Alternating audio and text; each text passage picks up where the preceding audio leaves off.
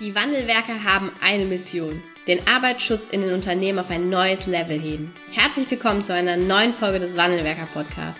Den ersten deutschen Arbeitsschutz-Podcast für ganzheitliche und innovative Ideen für den Arbeitsschutz. Heutzutage können Informationen schnell gegoogelt werden. Experten, die mit neuen Strategien und Methoden Arbeitsunfälle nachhaltig reduzieren, sind gefragter denn je.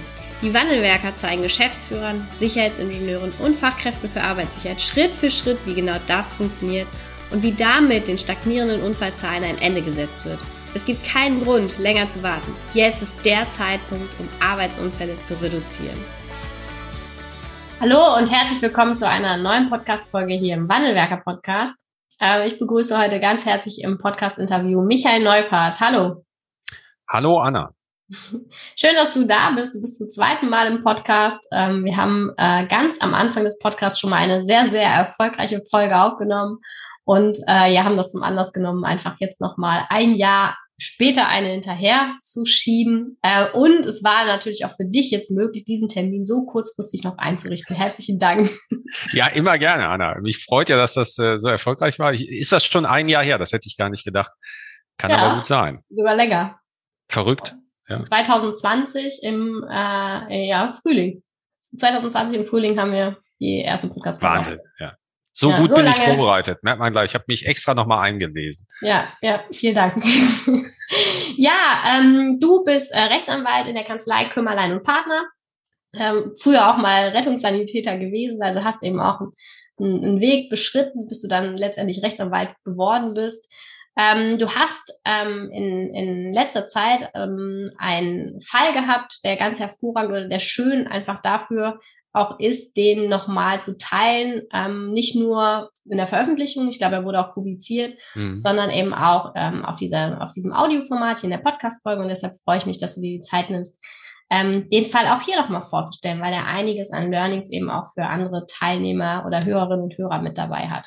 Klar, gerne und ich freue mich natürlich umgekehrt, äh, dass ihr euch die Zeit nehmt mir drüber ähm, Ja, lass uns, lass uns aber Ja, in medias res, genau. In 48 Stunden ist Weihnachten und wir alle müssen bis dahin noch Geschenke kaufen, Bäume schmücken, Plätzchen backen und was man alles noch so tun muss. Wir haben keine Zeit zu verlieren. So es sieht's um, aus. Es ging um PSA, ähm, persönliche Schutzausrüstung, ähm, die in dem Unternehmen ähm, wenn ich es richtig verstanden habe, grundsätzlich zwar schon lange erforderlich gewesen wäre, aber bisher nicht verwendet wurde und das aus unterschiedlichsten Gründen. Vielleicht genau. kannst du ähm, einfach den Fall mal schildern, was war da los? Ähm, und warum bist du denn überhaupt ins Spiel gekommen? Ja, klar.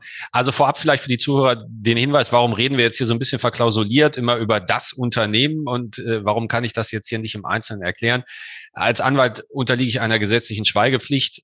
Ne, das Wichtigste im Mandatsverhältnis ist, dass der Mandant sich darauf verlassen kann, dass seine Informationen vertraulich gehandhabt werden. Und deswegen ist das letztlich so wie beim Arztbesuch. Ich kann ja also jetzt nicht erzählen, äh, Herr Meier oder Frau Schulze waren bei mir mit irgendeinem komischen Fußpilz und da kann man das und das machen. Ähm, das geht natürlich nicht und deswegen müssen wir hier so ein bisschen verklausuliert sprechen.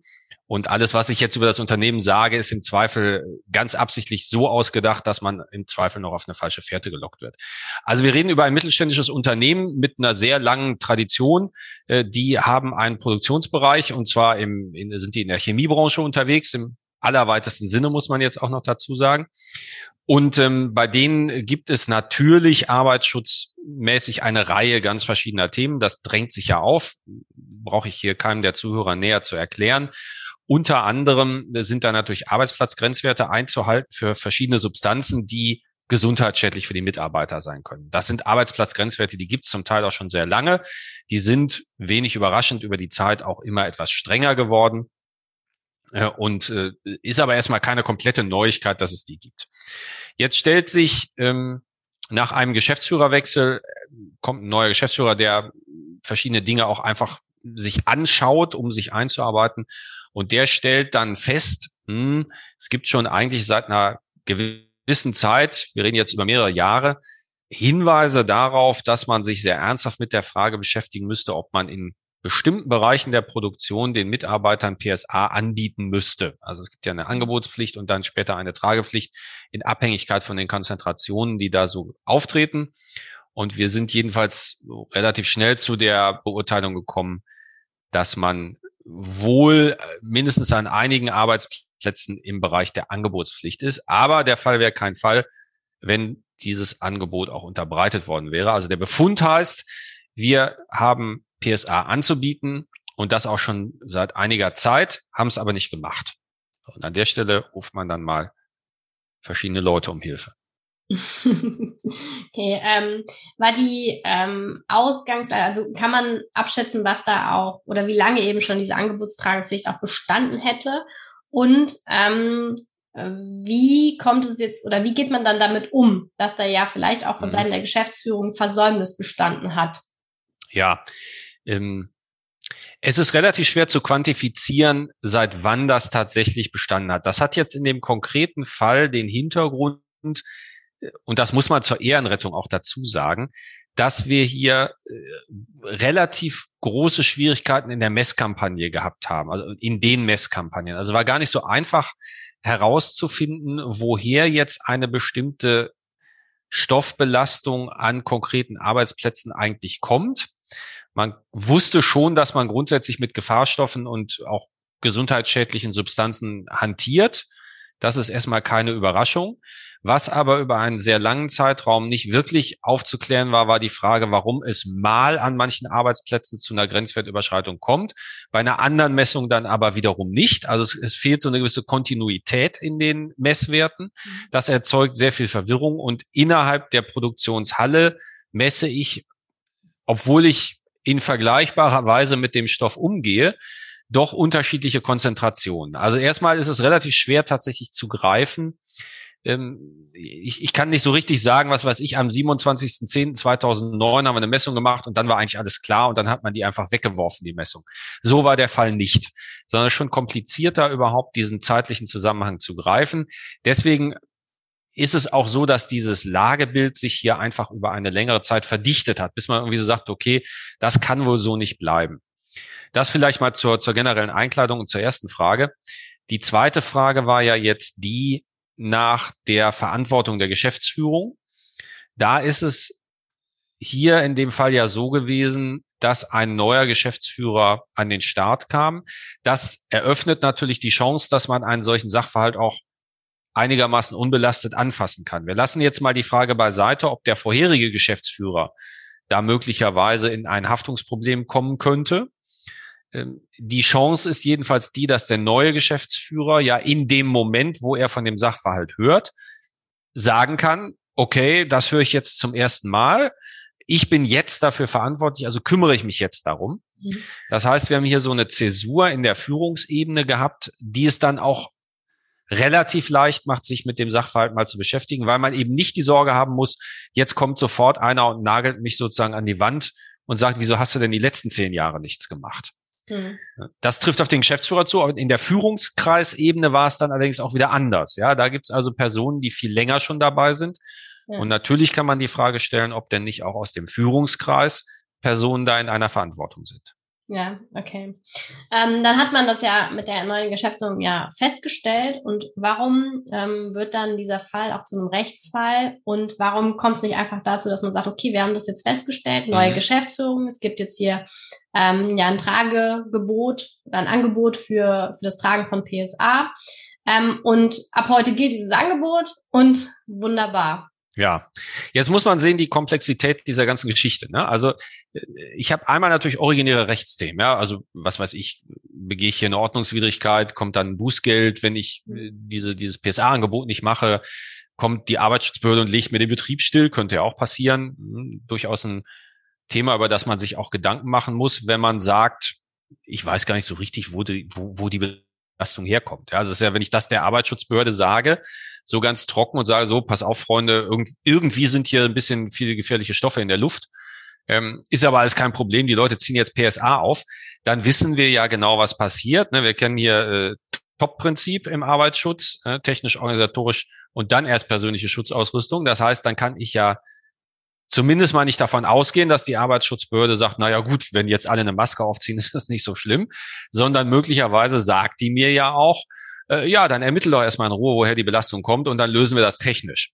Das heißt, ich habe dann als Unternehmen äh, erstmal die Sorge, ich werde stillgelegt. Ich habe aber natürlich in diesem in diesem Szenario ja noch ein weiteres Problem. Äh, und das Problem in Anführungszeichen heißt Mitarbeiter. Die Mitarbeiter in der Produktion sagen natürlich mit einiger Berechtigung, also hör mal, liebe Freunde, mir ist relativ egal, ob der Geschäftsführer jetzt anders heißt. Wir fühlen uns von der Firma nicht optimal behandelt, um es mal so auszudrücken. Ja, das heißt, auch da hat man natürlich die Frage, wie kommuniziere ich das jetzt eigentlich so, dass die Leute nicht äh, mit Recht wütend sind? Mit der Anschlussfrage, vielleicht kann ich das gar nicht so kommunizieren, dass die nicht wütend sind, weil man kann ja verstehen, dass die Laune dadurch nicht steigt. Wie kommuniziere ich das aber auch so, dass die Mitarbeiter jetzt nicht unbegründet in Panik geraten? Denn wir dürfen ja nicht vergessen, wir reden über Arbeitsplatzgrenzwerte. Das sind ja Werte, die, wenn wir der Wissenschaft glauben dürfen, auf der sicheren Seite liegen, so dass ich jetzt nicht sagen muss, äh, du musst davon ausgehen, lieber Mitarbeiter, dass du in den nächsten Jahren schwer krank wirst. Mhm. Ich rede darüber, dass ein bestimmtes Gesundheitsrisiko erhöht ist gegenüber jemandem, der nicht der Belastung ausgesetzt war. Ob sich das in einen Gesundheitsschaden übersetzt, weiß ja keiner. Das heißt natürlich nicht, dass man dem Mitarbeiter das nicht sagen kann. Ich habe ja dann auch Pflichten im, im nachlaufenden, in der nachlaufenden Arbeitsmedizin und all diese Dinge. Aber äh, ich will umgekehrt ja auch niemanden völlig unbegründet in Panik versetzen.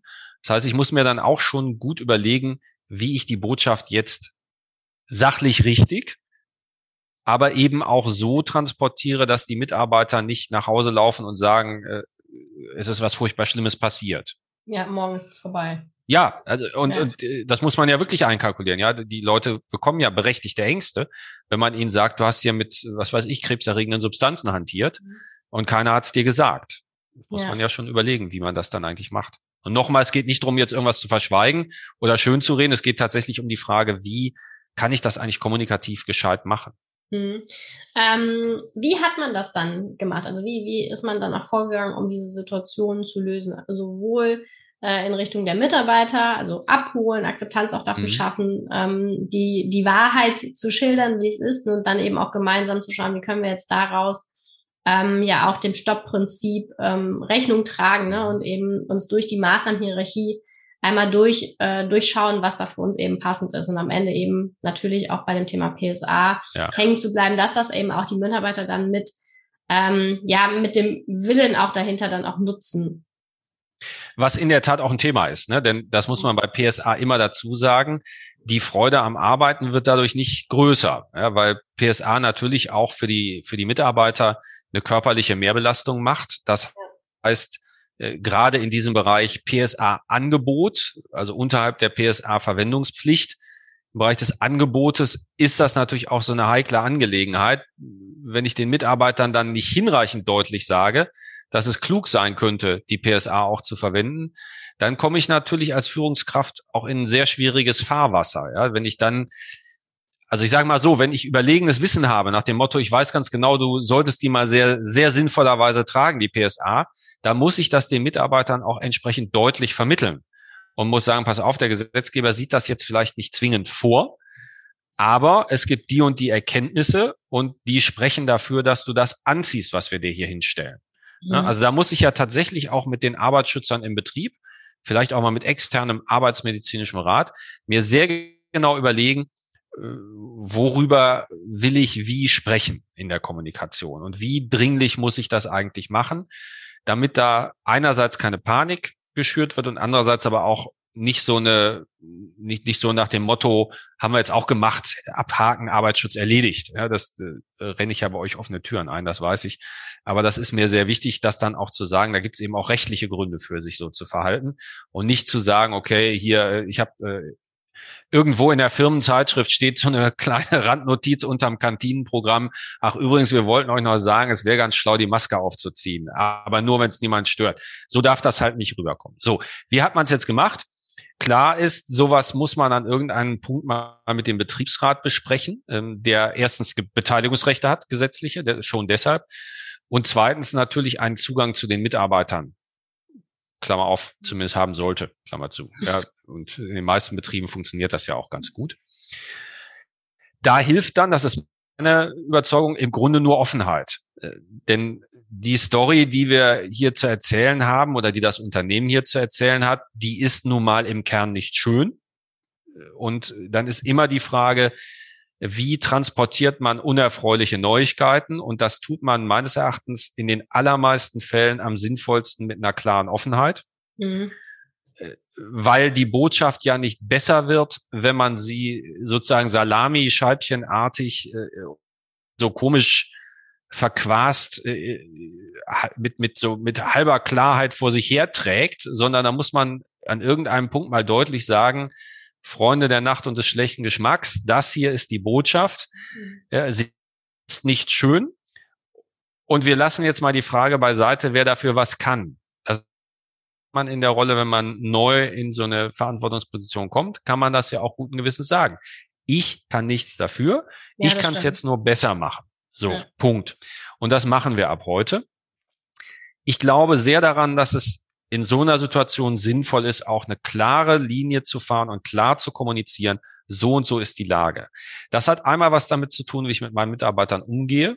Das hat zweitens was damit zu tun, dass ich mir ja klar machen muss, ich habe genau eine Chance für so eine Kommunikation. Danach riskiere ich ja wieder, dass das Vertrauen der Mitarbeiter verspielt ist. Mhm. Und wenn ich in so einer Situation was erreichen will, dann ist, glaube ich, ganz, ganz wichtig, dass mir die Mitarbeiter vertrauen und sagen, okay, dem oder der kann man jetzt glauben, die lösen das. Und da kann ich mich drauf verlassen.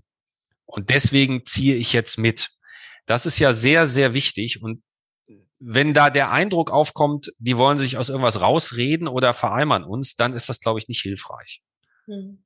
Und die große Schwierigkeit dabei ist, wie mache ich das nach innen so, dass es hinreichend offen ist und nach außen so, dass ich bei der Arbeitsschutzbehörde nicht alle möglichen schlafenden Hunde wecke, ähm, die mir dann möglicherweise Schwierigkeiten bereiten. Und dafür würde ich auch einen Rechtsanwalt anrufen. Ob ich jetzt einen Rechtsanwalt dafür brauche, ist eine andere Frage, aber äh, jedenfalls vielleicht einen, der sich darüber Gedanken machen kann, wie man die Botschaft dann mhm. entsprechend verpackt. Ähm, wie ähm, hat man dann vielleicht auch strategisch überlebt, das Thema anzugehen? Also man kann ja jetzt ähm, einfach jemanden beratend hinzu, hinzuziehen, ein Arbeitsschutzingenieurbüro ähm, oder andere Institutionen, die das Thema dann ähm, ja übernehmen und einfach umsetzen oder ist man auch hergegangen und hat eben über eine starke Mitarbeiterbeteiligung und auch Betriebsratbeteiligung versucht eben äh, die die ähm, Belegschaft mit in dieses Thema, mit in diese Weiterentwicklung in das Erreichen des Schutzziels mit einzubeziehen? Also, hier lief der Weg klar über eine externe äh, ingenieurtechnische Beratung, mhm. weil natürlich über allem die Frage schwebt, wieso ist denn eigentlich der Grenzwert überschritten? Äh, das ist ja im Grunde die Ausgangsfrage. Wir haben gerade schon einmal über Top oder Stopp, klar, wir haben ja mit Gefahrstoffen zu tun, also müssen wir auch noch über Substituierung nachdenken, ähm, was in dieser Branche, in diesem Produkt aber perspektivisch vielleicht irgendwann mal geht, aber jetzt jedenfalls nicht. Mhm. Ähm, deswegen kann man an das S sofort einen Haken machen. Aber ich muss natürlich als Arbeitgeber eine begründete Meinung dazu haben, ob ich denn jetzt technische oder organisatorische Maßnahmen treffen kann, ja oder nein. Das ist ja auch eine Vorgabe. Ich muss also erklären, wenn ich eine, eine PSA womöglich mal zur Pflicht machen will, ja, solange ich sie nur anbiete, ist das ja noch ein anderes Thema. Und wenn ich sie vielleicht zur Pflicht machen will, muss ich natürlich erklären, warum ich meine, dass das nur so geht. Das ist der juristische Teil. Der lebenspraktische Teil ist, dass die Mitarbeiter natürlich auch sagen, kann man da nichts gegen machen, dass der Grenzwert hier äh, überschritten ist. Ähm, das heißt, ich möchte erstmal verstehen und eine technische Lösung auch tatsächlich dafür haben.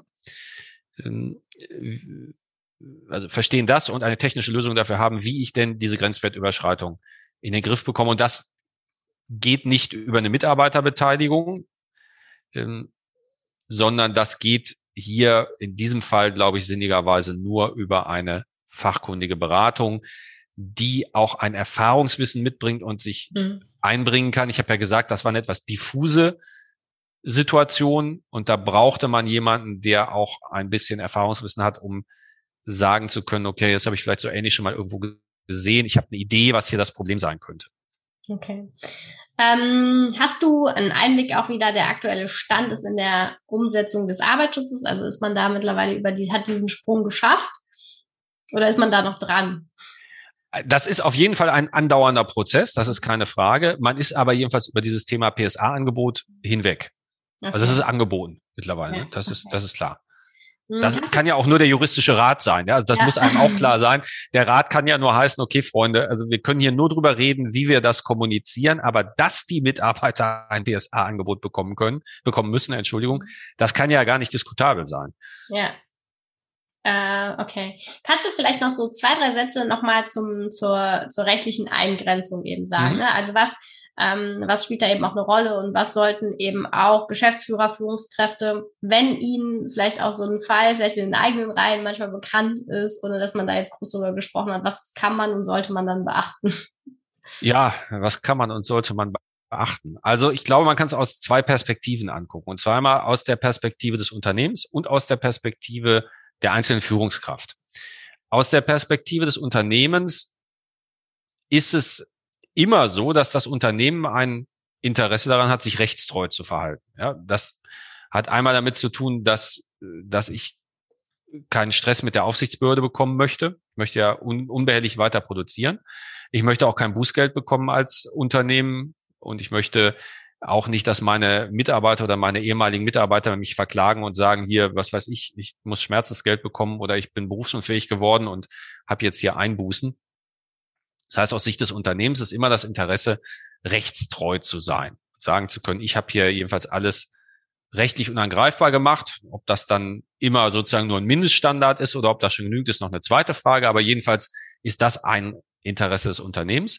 Dafür muss man sehen, dass die Dinge, dass, dass die Rechtslage, in der sich so ein Unternehmen bewegt, halt immer verschiedene verschiedenen Zugkräften unterliegt. Ne? Also ich habe das Thema Aufsichtsbehörde, die kann mir in meinen Unternehmensbetrieb reinfunken ich habe möglicherweise so eine juristische Altlast, die ich mit mir rumschleppe und sage, hm, gut, in der Vergangenheit ist einfach nicht gut gelaufen. Da kann es jetzt sein, dass irgendjemand Ansprüche gegen uns hat. Da kann ich auch dann im Ansatz vielleicht gar nichts mehr dran machen, weil die nun mal da sind, die Ansprüche. Da kann ich mir nur noch überlegen, wie ich das vielleicht so manage, dass möglichst diese Ansprüche nicht geltend gemacht werden oder oder mir einfällt, dass ich aus irgendeinem Grund den Anspruch doch nicht bedienen muss, weil er doch nicht besteht. Das kann man tun. Aus der Perspektive der Führungskräfte sieht das natürlich insoweit anders aus, als die streng genommen sagen könnten, wie es dem Unternehmen wirtschaftlich geht. Betrifft mich zwar, aber ist nicht mein erstes Interesse.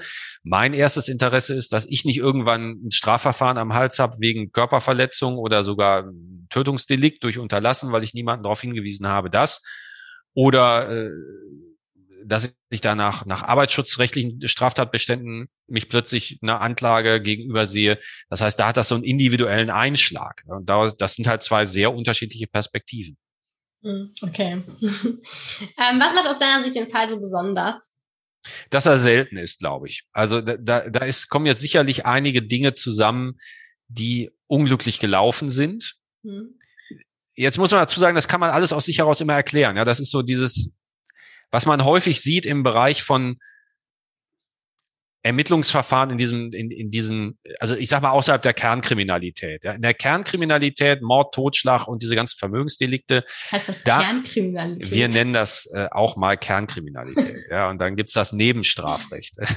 so, und in diesen, also da habe ich in diesen, in diesen Kernbereichen habe ich tatsächlich äh, manchmal auch den schlechten Menschen vor mir. Mhm. Ähm, den erlebe ich, ich mache kein Kernstrafrecht, den erlebe ich in meinen Gebieten, also Arbeitsschutz, Betriebsunfälle, Umweltrecht, alles, was mit technischen Anlagen zu tun hat. Da erlebe ich das ziemlich selten, sondern also da, da kommt es eigentlich sehr, sehr selten vor, dass einer sagt, mir ist das alles total Wumpe, wie es den Mitarbeitern geht. Hauptsache, ich mache mir die Taschen voll. Also diese Art von Tätertyp gibt's eigentlich in, in unserem Bereich ganz selten. Die meisten Fälle laufen ja eher so, dass man in so einem Grenzbereich zwischen Vorsatz und Fahrlässigkeit irgendwie rumeiert, weil man merkt, naja, so ganz optimal ist das nicht, aber hm, jetzt wissen wir nicht so richtig, wo die Belastung herkommt. Und wenn ich das jetzt dem Chef sage, es gibt ein Riesentheater und womöglich steht die Produktion und dann haben wir hier eine gute Idee, was man mal machen könnte und basteln so ein bisschen, dann haben wir da die nächste gute Idee und fummeln da wieder was rum. Und auf einmal sind fünf Jahre rum die Sachlage ist immer noch nicht gut. Man hat hier und da ein bisschen rumgestoppelt und alle haben sich jetzt in so einer komischen Gemengelage festgefahren. Äh, irgendwie schwant dann allen, naja, es wäre jetzt blöd, wenn ich verantwortlich wäre. dann wäre es viel praktischer, wenn die anderen äh, verantwortlich wären. Und dann habe ich so einen komischen, ich sage da immer juristischen Eintopf mhm. zu, habe ich so eine komische Suppe vor mir. Und die muss man dann leer löffeln quasi. Und äh, das ist fundamental anders als in einem Bereich, wo einer sagt, äh, jetzt mal zugespitzt, ich schlag jetzt äh, jemanden tot, weil er eine Polizeiuniform hat und ich halt nach dem Fußballspiel mit meinen Jungs betrunken Randale machen will. Mhm. Das hat ein völlig anderen, völlig anderes Gewicht, ja. Oder ich, ich klau halt, weil ich das schon immer mache. Mhm. Was auch eine Tragik hat, aber nicht unsere hier. ja. Okay. Ähm, ja, seltener Fall. Was waren, äh, was waren so deine, deine Key Learnings da draus? Meine Key Learnings auf jeden Fall äh, das Thema offene Kommunikation, offener Umgang, wie wichtig das ist. Mhm. Für mich persönlich in der Beratung auch nochmal äh, sehr klar ersichtlich, äh, auch das ist jetzt etwas, was man theoretisch vorher schon weiß und auch schon erlebt hat in der Praxis, aber hier nochmal sehr zugespitzt, wie schwer das für einen Führungskräftekreis ist, dann auch festzustellen, okay, das mhm. haben wir vielleicht nicht mit der nötigen Konsequenz in der Vergangenheit gemacht. Ich mhm. habe ja gesagt, der neue Geschäftsführer, der auch Schwierigkeiten hatte, muss man sagen, das jetzt so anzufassen, weil er auch die potenziellen Weitungen gesehen hat, die das haben kann. Aber auch äh, zu sehen, wie dann doch sehr gestandene Führungskräfte naja, doch auch in, in so ein bisschen innere Schwierigkeiten kommen, weil sie merken, ja, wir wissen das schon lange. Wir haben auch darauf hingewiesen. Also es ist nicht so, dass wir das alles totgeschwiegen hätten. Aber dann bleibt natürlich auch bei dem erfahrenen Arbeitsschützer im Betrieb die Frage, habe ich das jetzt mit der nötigen Konsequenz und Vehemenz vorgetragen? Hätte ich da noch was besser machen können? Mhm. Das sind ja so Fragen, die einen dann im schlimmsten Fall jahrelang beschäftigen können. Ja, also ja, natürlich hat er immer mal gesagt, wir müssen uns um das Thema kümmern. Und dann hat er Vermerke geschrieben und Tabellen geschickt, was dann halt so gemacht wird. Und der fragt sich aber im Nachgang natürlich auch, hätte ich da, hätte ich die Arbeitsschutzbehörde ansprechen müssen zum Beispiel? Ja, ja das Oder, ja. hätte das mehr Druck auf den Kessel gebracht und wäre das gut gewesen, diesen Druck so auf den Kessel zu bringen? Ja, ja. Das ist ein gutes Stichwort. Also auch ein, ein guter Hinweis nochmal. Ne? Ich glaube, das ist äh, oft was, was wir erleben als Arbeitsschutzexperten, dass man immer mal eine Meldung macht, ne? Ja. aber einfach ähm, die, die, diese Verantwortung, die man da schon auch irgendwie hat, ne? auch Auf wenn sie jetzt nicht richtig ja, festgelegt klar. ist, ne? dass man der auch gerecht wird und die für sich einfach annimmt, dass man da mit einer deutlich äh, größeren Vehemenz manchmal auch ähm, die Trommeln schlägt. Absolut. Absolut. Ja. Also zumindest, äh, denn zumindest muss ich für mich abwägen, ob ich diese Trommel laut schlagen muss oder nicht. Denn ja. Äh, ich weiß, dass in der, in der Arbeitsschützerszene, genauso mhm. wie in der Brandschutzbeauftragten-Szene, da gibt's sehr häufig die Aussagen, wir sind ja nur beratend tätig. Ja, ja. Und ich, der, der einfachste Rat ist, hör mal, mach das anders. Ja, das ist gefährlich so.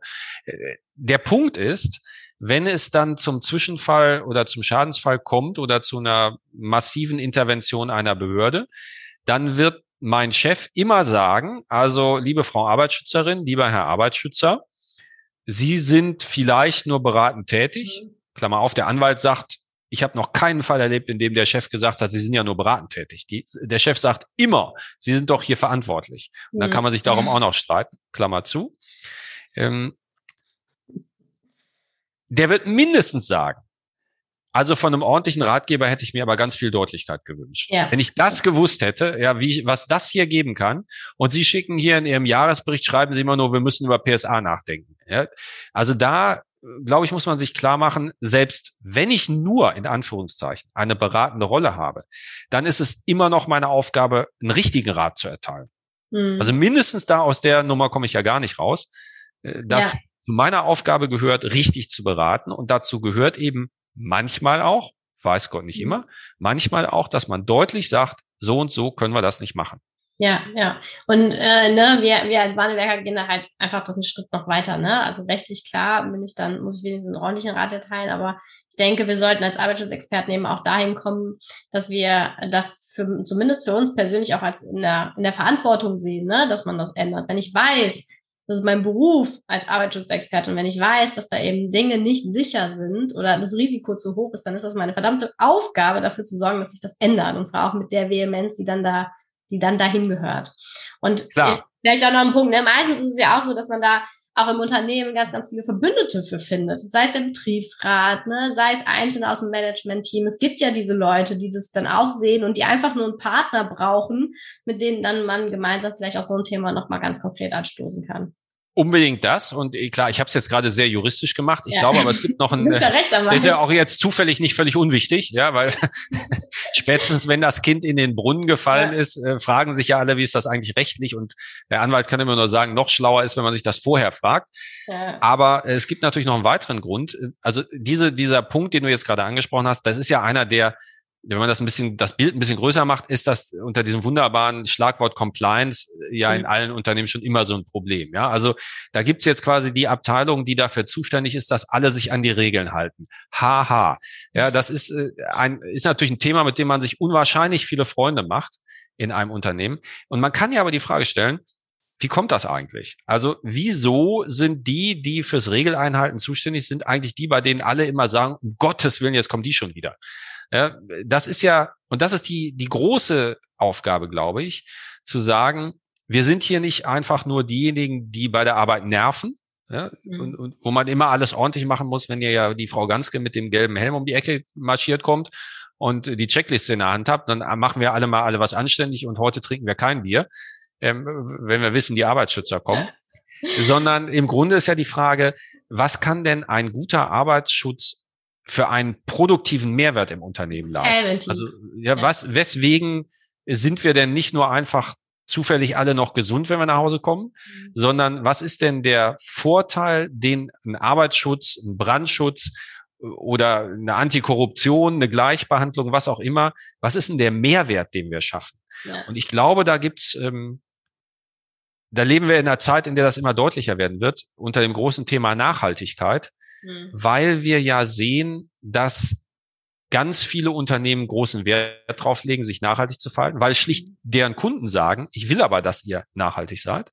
Ja. Und weil wir auch, ähm, da machen wir jetzt aber nicht mit weiter, weil dann wird es wirklich zu viel für kurz vor Weihnachten, äh, unter dem schönen Stichwort Corporate Social Responsibility, ja, mhm. also die soziale Verantwortung von Unternehmen, da gibt's ja mittlerweile auch Rechtspflichten. Ne? Also ja. das ist ja nicht mehr nur so trivial, sondern Unternehmen werden im Bereich der ganzen Europäischen Union, jetzt mal so meine Prognose, in den nächsten fünf bis zehn Jahren viel, viel, viel massiver daran gemessen werden, mhm. wie sie sich denn in Anführungszeichen ordentlich verhalten. Ja. Der großen Frage, was heißt ordentlich, ja, was ist Anstand und all diese Dinge, die dann plötzlich justiziabel werden sollen, das können wir ja nicht lösen.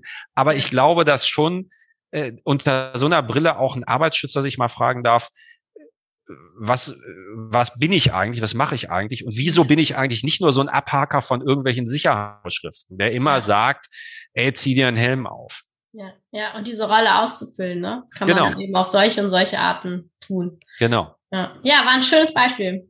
Ja, vielen Dank fürs Teilen.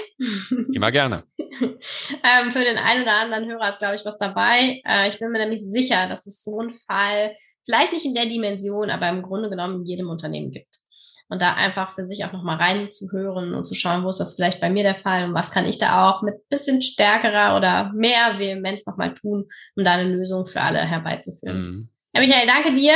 Schöne Weihnachten wünsche ich dir jetzt. Danke, Anna. Auch so. Guten und Rutsch. Bleib gesund. Guten Rutsch. Immer mit Helm. Genau. Tschüss. Ciao. Vielen Dank, dass du heute wieder dabei warst. Wenn dir gefallen hat, was du heute gehört hast, dann war das nur die Kostprobe. Willst du wissen, ob du für eine Zusammenarbeit geeignet bist? Dann gehe jetzt auf www.wandelwerker.com-termin und buche dir einen Termin. In diesem 45-minütigen Beratungsgespräch wird eine Strategie für dich erstellt. Du erfährst, in welchen Schritten du an der Einstellung der Menschen im Unternehmen arbeitest, sichere Gewohnheiten schaffst und somit die Arbeitsunfälle nachhaltig reduzierst.